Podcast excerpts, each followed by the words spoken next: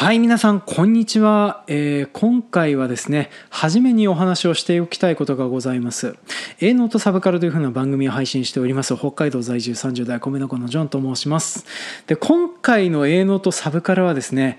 延々とサブカルの方の話ばかりをしております。一応ね営農とサブカルっていう風な形をとっておりますので、えーおまけ程度に枕程度に営農情報みたいなものを話してはいるんですけども、まあ、その分量っていう風なのはなかなか少ないような状況となっておりますね。まあなんでちょっとあの営農にしか興味ないよという風な方はですね冒頭だけちょろっと聞いていただければいいかなという風に思っております。でよろしかったら今回本題としてお話をしたいのはですね、えー6月19日に発売されましたラストオブアスパート2というふうなゲームがね、まあ私今現在一生懸命辛いなって思いながらやっておりますのでなぜ辛いのかっていうふうなこともね含めて聞いていただけると嬉しいかなというふうに思っております。というわけで今回も参りましょう。営農とサブカル。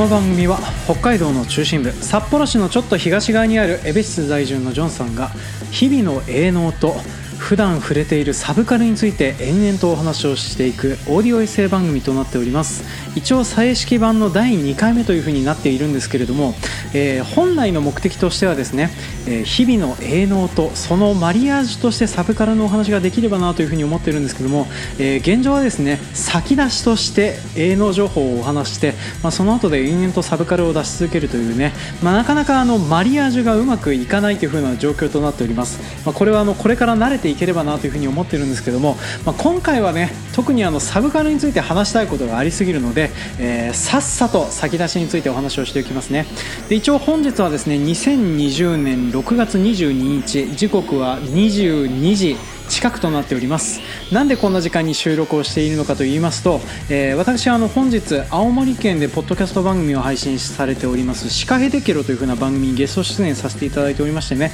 まあ、その収録3本分終わった後でまた自分のラジオを撮ろうかという風にななりまして、まあ、この状況となっておりますと。ちなみにこの収録音源2回目でございますね。1本目がうまくいかなかったからどうしてもこうやって2回話しちゃうんですよね。こんなことをしてるからこのラジオなかなかのサステナブルに撮れなかったりするんですけどね、えーそんなことはさておきましてで今回話したいことについてちょっとさらっとお話ししておきますとまず最初にお話をするのが、まあ、私のえースイートコーン畑今年派手に失敗しておりますのでその失敗についてのお話とあとは、えー冒頭からたびたびお話ししております通り、えー私が今現在やっております「ラスト・オブ・アス」パート2という風なゲームがとにかく面白くて楽しいんだけどやっていて辛いっていう風なお話をね、えーこれをですねラストオブアースという風なゲームに一切触れていない方でもなんとなくわかるような形でねお話をさせていただければなという風に思っております。延々とゲームの話が来ると思うので、えー覚悟して30分間お付き合いいただけると嬉しいです。というわけでまずはあの営農情報についてお話をさせていただきます。でね、えーここ最近、まあ、6月の下旬となっておりますと私があのの5月中旬から、え6月の上旬にかけて植えていたスイートコーンが続々と芽を出してき始めましてね。この芽を出してき始めると、え如実にね生え揃っていないなっていう風なのがね目に見える状況になってきてたりするんです。で今年の生え揃いの状況というのがですねまああまり芳しいものではない、えーなぜならとっても間引きが楽っていう風な状況になっておりまして、まあ、どんなことが起きてるかと言いますとな、弊社で使っているこのトウモロコシの直販のプランターというのは2乗上というふうに言われている、まあ、1往復すると2列、えー、とトウモロコシの発種する列ができるっていうふうな代物となっております。でこのね2乗植えの片側は植え付けがとってもいいんですけれどももう片側がですねなんか全然生えてなかったり生え切れしてたり、えー次と次の株と次の株間が1メートルぐらい空いてたりっていう風なね、えーそんなような状況となってるんですでこれね何が起こってるのかっていう風なのをまずちょっと話をさせていただきますと、まあ、要はねプランターのセッティングをねミスっているんですよね。もうこの仕事何年やってんだよっていう風に思ったりはするんですけれどももね、まあ、ちょっと言い訳やら何やらとかも話をさせてください。でね、えー、この話を皆さんに理解していただくためにですねちょっと前提条件として、えー、まずスイートコーンの波周深度とかそういうふうなものについても話をしていきます。でスイートコーンの波周深度っていうのは一応3センチ、えー、地表から3センチっていうふうなのが理想とされております。でこれより深くなると発芽率っていうのがどんどん下がっていくんですよね。1センチごとでどんどん悪くなっていって6センチとか7センチとかの深さになるとそもそも発芽しないというふうなことすらあったりするので、まあ、なかなかやるべきことではなかったりするんですよね。で今度浅くしたら浅くしたでこれはこれであの水分がなかなか当たらなくて全然生えてこなかったりするっていうのがあるんですよね。特にあの弊社のような粘土地といってねあのアッパーロータリーというね、えー、再度させるための機械を何度かけても何度かけても全然、えー、粘土の塊というか、えー、土塊石のようなものがゴロゴロ出てくるような補助はですね、まあ、なかなかこの浅くするっていう風なのが至難の技だったりするんですよね。で私はですね一応工夫に工夫を重ねましてねとりあえず表層にだけこういうあの砂が溜まるような技っていう風なのを身につけておりまして、まあ、これをやってたりするんですけどもこの層っていうのがまあ浅いわけなんですよ、えー、ちょっとでもずれたりするとガラガラだし上に行けば上に行くでえっ、ー、とまあカッサカサだしっていう風な状況になって、まあ、なかなか植え付けっていう風なのが結構難しかったりするんですよね。ただ今まではこのねプランターのセッティングこのロータリーのセッティングみたいなものは完璧にやっててで普段通りだったら特に問題もなくねできたりするんですけどもね、まあ、今年はね大きな失敗っていう風なのが一つありまして、えー、それがですね、まあ、弊社で使ってこのプランターの植え付けをする機械っていう風なのが、えー、3点ヒッチっていうねこういうハッシュ機をつける、えー、ものがあるんですけどこの水平をね誰かいじったやつがいるんですよね。で私あのハッ機をつけてそれであの作業してる間は気づかなかったんですけどもどうもこのハッ機の設定がですねちょっと、えー、何度かずれていたおかげでですね片側は1センチ程度深くなってもう片側は1センチ程度浅くなるっていうふうなことが起こってたんです。でその結果何が起こるかというと、えー、まあ深い方は深い方でなかなか発芽しづらくて生え切れやら何やらも起こるけれども、まあ、深いからまあまだまだなんとか、えー、予定通りには生えある程度は生えてきたりするっていうで一方の方はですね浅すぎてなかなかの水分が行き渡らずそして行き渡っていかないおかげでですね、えー、種のままなんか発芽せずに力尽きていってしまったっていうふうなのがたくさんあるような状況になっておりまして、まあ、今年はですねなかなかのプランターのハッシュ機の設定がうまくいかなくてこんなようなざまになってしまいまして、まあ、本当にいろいろ勉強することはあるなっていうふうなことをね思ってやってたりする次第なんです。でこと農業っていうふうな仕事っていうふうなのは、まあ、どっかあのなんかまあいろんな方が書いておりますけどとにかくあの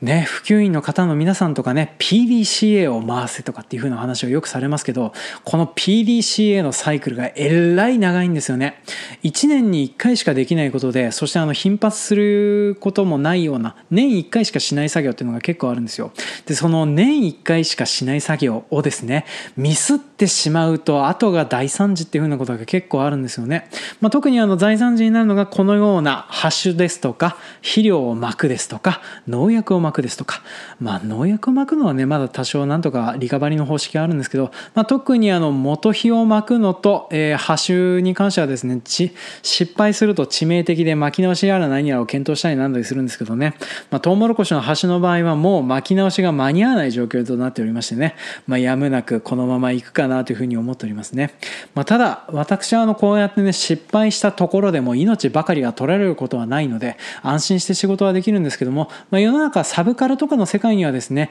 ワンミスが死に直結するという風なゲームとかそういう風なものが結構ございますと。でそこで今回ちょっとお話をさせていただきたいのがですねラストオブアスパート2という風なゲームの所感を話すためだけにラストオブアスパート1についてちょっといろいろ話をしていこうかなというふうに思っております、まあ、なのでちょっとねここからサブカルの話の本題となっておりますのでよろしかったらお付き合いください。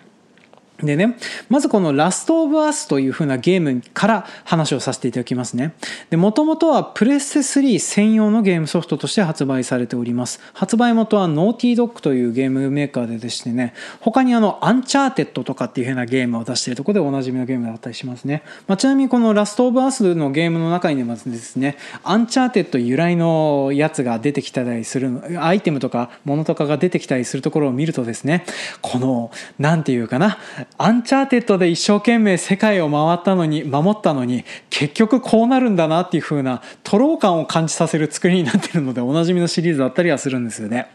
でね、えー、どんなゲームかと言いますと舞台になるのは近未来のアメリカとなっております。でこのアメリカではなんちょっと名前は失念しましたけれども、まあ、とにかくあのゾンビになっちゃうキノコみたいなものが蔓延しているような世界となってるんですよね。でこのキノコに感染するとですねまず最初に人を襲ってその噛みつかれたらあのキノコに感染してゾンビになっちゃうっていう、まあ、走るゾンビタイプのものになってしまうっていう風な症状が出てきますと。でこの症状が進んでいくと,、えーとまあ、最初の走るゾンビタイプはですねあの光に反応して追ってきたりなんだりするけど耳はそんなに良くないんですけどももう一方進化していくとです進化というか、え、形をどんどん変態させていくとですねクリッカーという目は見えないんだけれども音にすごく敏感になって何か物音を立てたららその物音を立てた方向に一目散に寄ってきて一撃必殺攻撃を繰り出してくるっていう風なやつに進化したりするんですよね。でこの進化していくやつがどんどん枝分かれするっていう風なのがあって大体あのゾンビゲームってわらっと出てくるのをわらっと倒すっていう風な何て言うかな大味な無双ゲーム系になりがちなところなんですけれどもまあ、ゾンビのタイプを増やすっていうふうなことによって、まあ、なかなか独特のゲームプレイを出してくれてそのゲーム的にも結構面白い部分だったりするんですよねで当然あのサバイバルをしながら進んでいくっていうふうなゲームだったりはするので、まあ、限られた資材をどの武器に使うかどういうふうなスキルを作っていったらいいかみたいなことを考えながらしていくゲームで、まあ、なかなか興味深いかなとは思うんですけれども、まあ、このゲーム一番いいポイントっていうふうなのがそのストーリーにあったりするんですよね。でこのゲームの主人公になるのはジョエルというおじさんです。でその時の年齢は分かんないですけどおそらく40代から50代の手前ぐらいのおじさんだったりするんですよね。でこのジョエルというおじさんはですねゲームの冒頭に、えーと、このパンデミックが起こる前になんか別の仕事をしてたりはしてたんですけどそのパンデミックが起こった結果ですね、えー、一緒に暮らしていた娘を失ってしまうんですよね。でこの娘を亡くしてしまって失意に暮れた中こういうパンデミックやら何やらが起きてその中で運び屋というかそういうなんか反政府的な活動やら何やらもしつつもなんとかそういう悪いこともしつつここを稼いあのここをしのいでいるっていう風なおじさんに成長してるんですよね。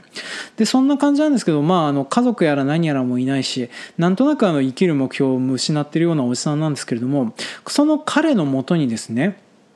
ゾンビに噛まれたんだけれどもゾンビにならなかった女の子っていうのが現れます。でこの子はエリーっていう風な名前の女の子で、えーと、そのパート1の方では14歳の女の子だったんですけどもどうもこの女の子にはこのゾンビになるウイルスの免疫があるっていう風なことが分かるんですよね。でこの免疫をつえー、免疫をもとに治療薬を作れる団体というふうなのが存在していてで主人公であるジョエルにこの女の子を連れてその団体のもとまでエリーを連れて行って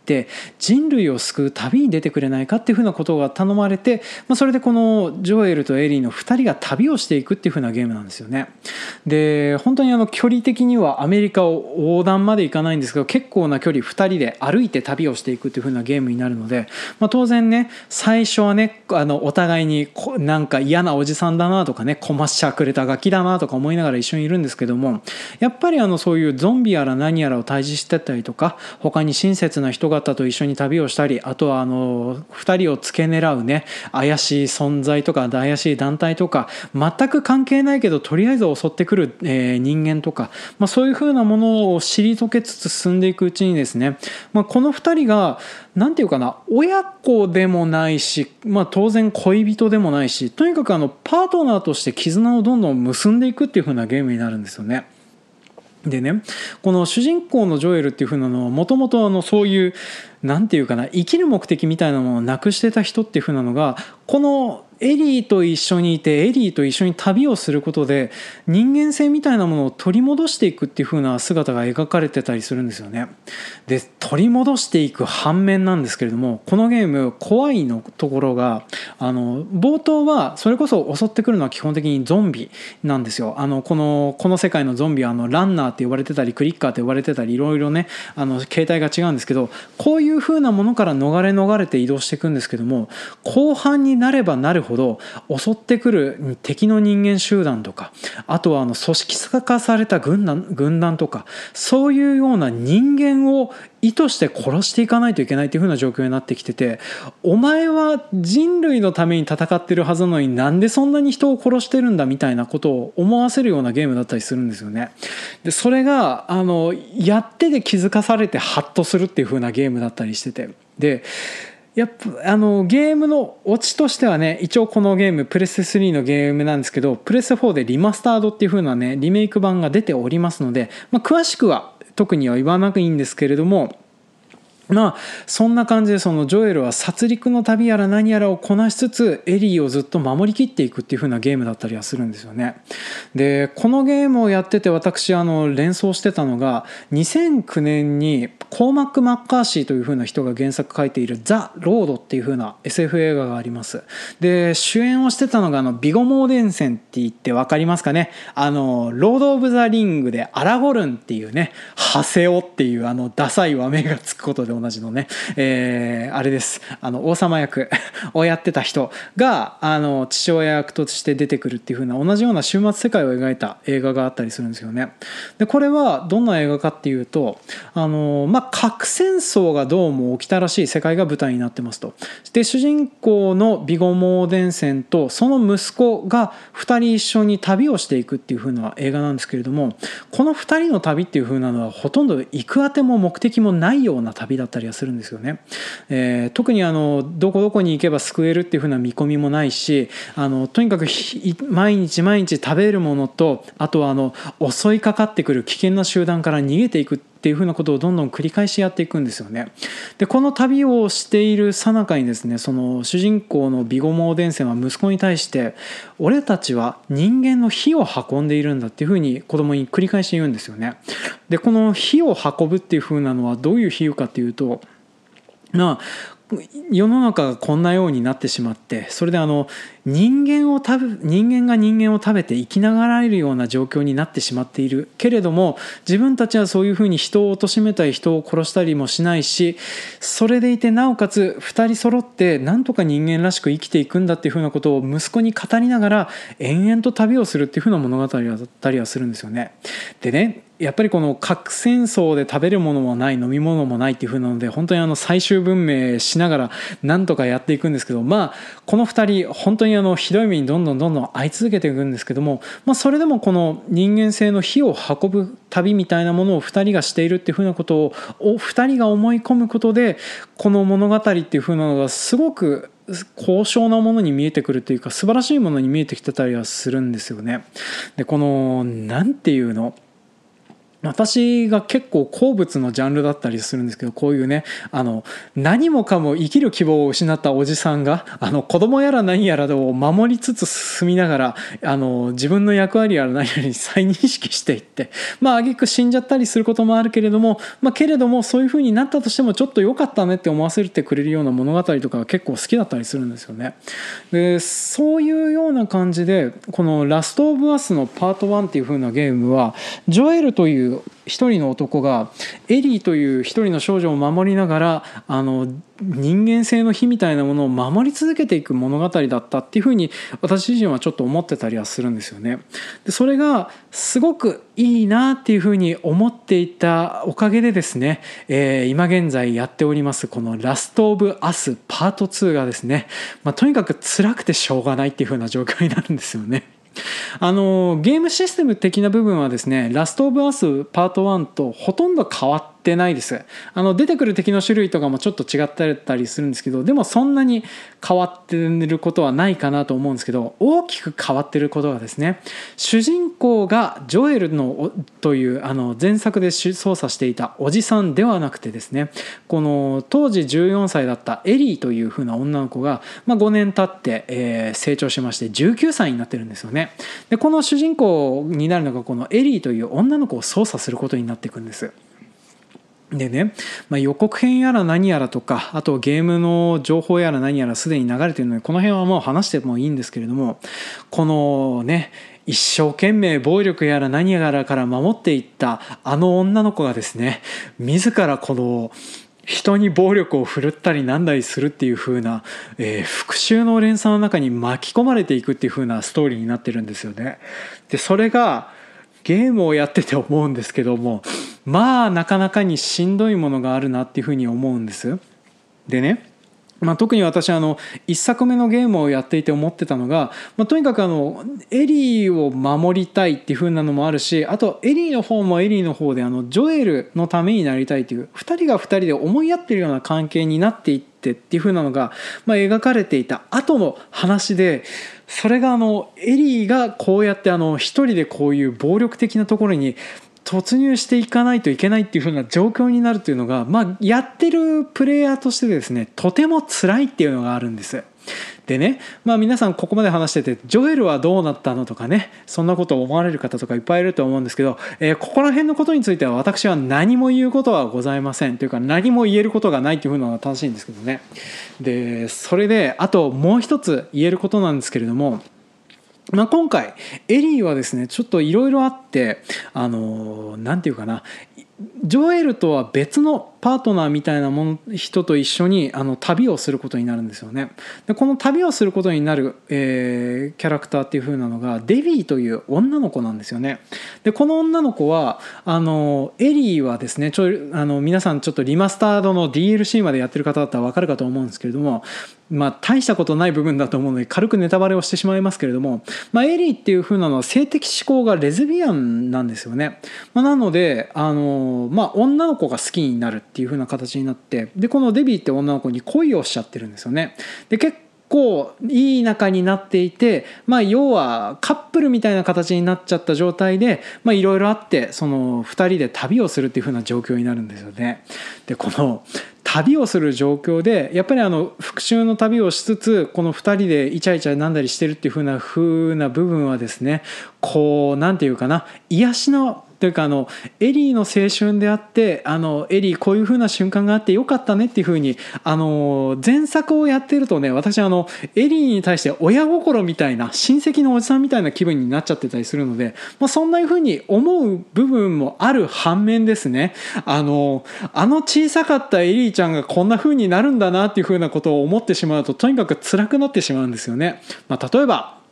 ねえー、麻薬を吸ってそう葉っぱを吸うようなシーンが出てきたりとかねあとはあの好きな女の子ができて、まあ、そことイチャコラなんだりするようなシーンが出てきたりとかねするような形になってまああのなんていうかな、うん、あのエリーのことをね前作のゲームをしてるとなんとなくあのジョエルの目線でエリーを見ちゃうとお父さんみたいな気分になってきててお父さんは娘のそういうところを別に見たくないかなっていうふうにゲームをやりながら思ってたりはするんですよね。あのこのゲームね結構しんどいことが続くようなゲームであったりするのでそういう風な部分が息抜きの部分であるんですけど 息抜きの部分も見てて辛い。あの何て言うかあの自分のものだったエリーちゃん自分のものだったじゃないな。自分の娘のように思ってたエリーちゃんが何て言うかなあの彼女ができて紹介されるみたいな感じになっちゃっててね。うーんまああのあれかな。私あの実際に娘がおりますけど娘がこうやってあの彼氏やら彼女やら続けてくるんだったらこんな気分になるのかなっていうふうなことをね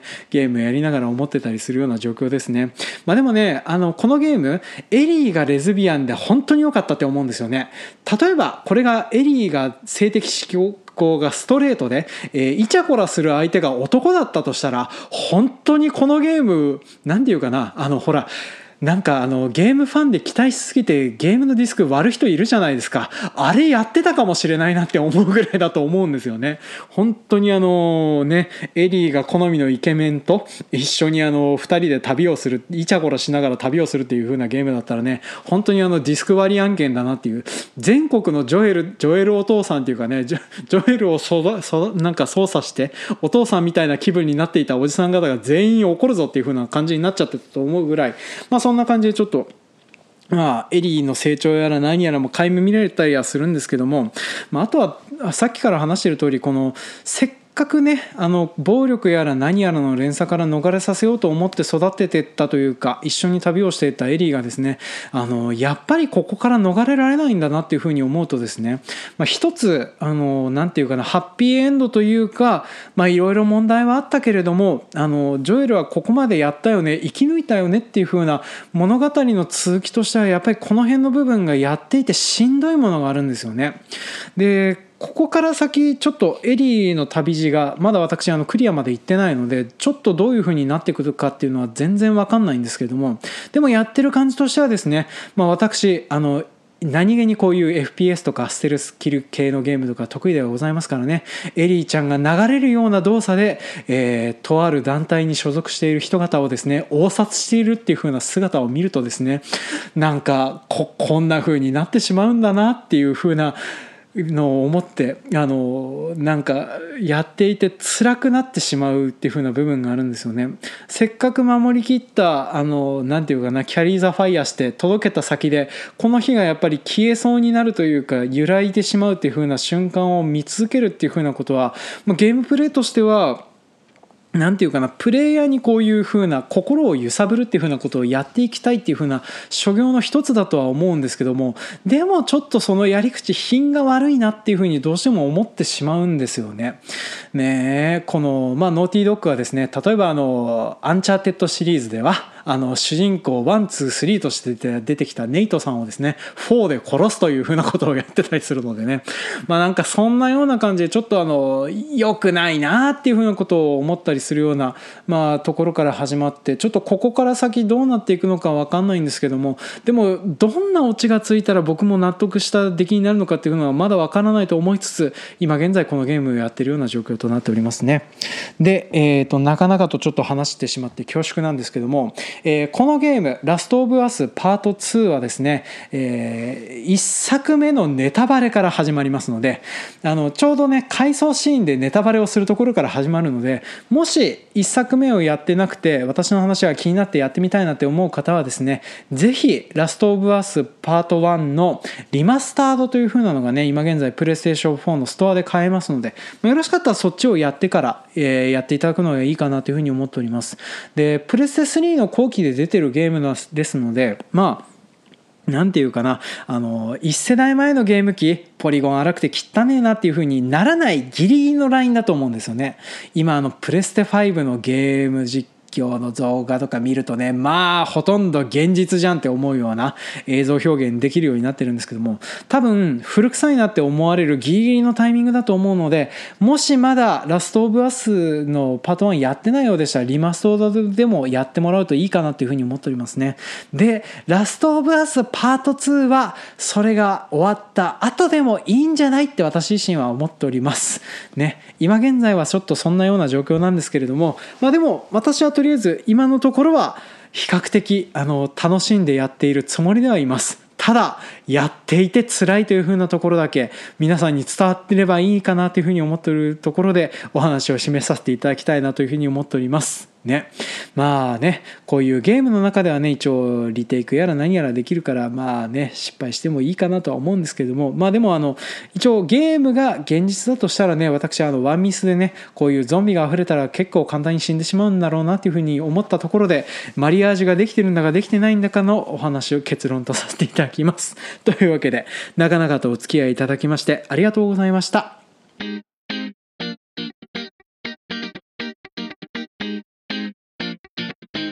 はい今回も長々とお聞きくださいまして誠にありがとうございました。当番組への感想コメントは Twitter ハッシュタグ営業の A にサブカルのサブと書いて A サブと書いてお寄せくださるようお願いします、えー、分かんなかったら今まで通りノーコロでも構いませんのでねお好きな方でコメントいただけると嬉しいかなというふうに思っております。で、えー、前回を聞きましたよっていうふうなご感想コメントいただいておりますのでそちらの方を読み上げさせていただきます、えー、Twitter のアカウントネーム話大悟さんよりコメントいただいております。ありがとうございます。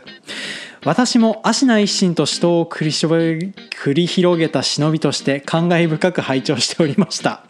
えー、ラスボスに最後の認殺を放つその時意識せずありがとうとつぶやいておりました。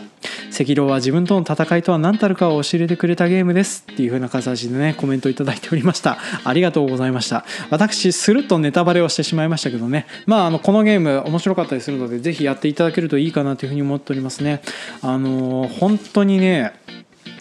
ラスボス、えー、赤炉のラスボスはですねあのやってて思うんですけどあのよく YouTube とかでスーパープレイの動画あるじゃないですか。あれができるようになって初めてクリアできるっていう風なゲームなんですよね、まあ、YouTube 上でねあのチクチク何時間か時間をかけて、えー、蓄積ダメージで殺すという本当に無様な勝ち方っていうのはあるんですけれども、まあ、そういう風な勝ち方でも勝てはするんですけどもでもどちらかといえばねこういうスーパープレイができるようになって勝つとですねこういう感動もひとしおっていう風なのがありますのでね、まあ、あの皆さんもよかったらやってもらえるといいかなというふうに思っておりますね。はい。まあ、私もあの本当にあの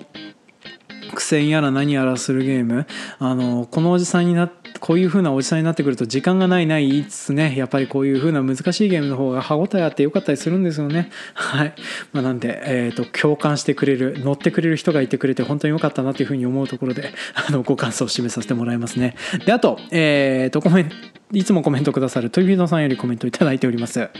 アンアン最新号のクラシックギターのおすすめ記事と同じページでミッドナイトゴスペルもおすすめされていました。っていう風なねコメントいただいておりました。ありがとうございます。あのあんあんで乗るような内容のねものを私が紹介してよかったのかっていう風なのでちょっと思いますけどね。まあでもあのミッドナイトゴスペルあのパイロット版でご紹介させてもらいましたけど結構面白いのでねよかったら聞いてもらえると嬉しいかなという風に思っておりますね。あのなんかちょっと他のコメントにかぶせてえっ、ー、とブリングバックさんえっ、ー、とスタイルこそ全てのブリングバックさんもあのハマってますっていう風なコメントいただいておりました。なんかこういう風に聞いてもらってコメントもらえるとね嬉しいですね。はい、まあ、なのであの私がいただくといたずらによろ読んで喜ぶというふうなだけとなっておりますけれども、まあ、よろしかったら感想コメントやら何やらとかねお寄せいただけると嬉しいかなというふうに思っております、まあ、あとねこういうふうなことを話してっていうふうな営農についてはちょっと答えるかどうかは分かんないですけれどもまあ、サブカルについては私の持ってる弾とかで対応できるものがあったりするかと思うので、まあ、よろしかったらちょっとあのリクエストやら何やらとかあったら寄せてもらえると嬉しかったりするかなというふうに思っております。というわけで、えーと、感想やら何やらもご紹介させていただいてきましてあの当番組こんな感じでちょっとこれからも配信はしていこうかなというふうに思ってるんですけれどもいま、えー、だにですね私配信をしてて思うんですけどもねマリアージュなかなかうまくいかないですね。はい。まあなんかなかなかうまくいかないのにもなんとかやっていこうと思いますのでこれからも飽きずに聞いていただけると嬉しいです。というわけで長々とお聴きくださいましてありがとうございました。次回もお楽しみに。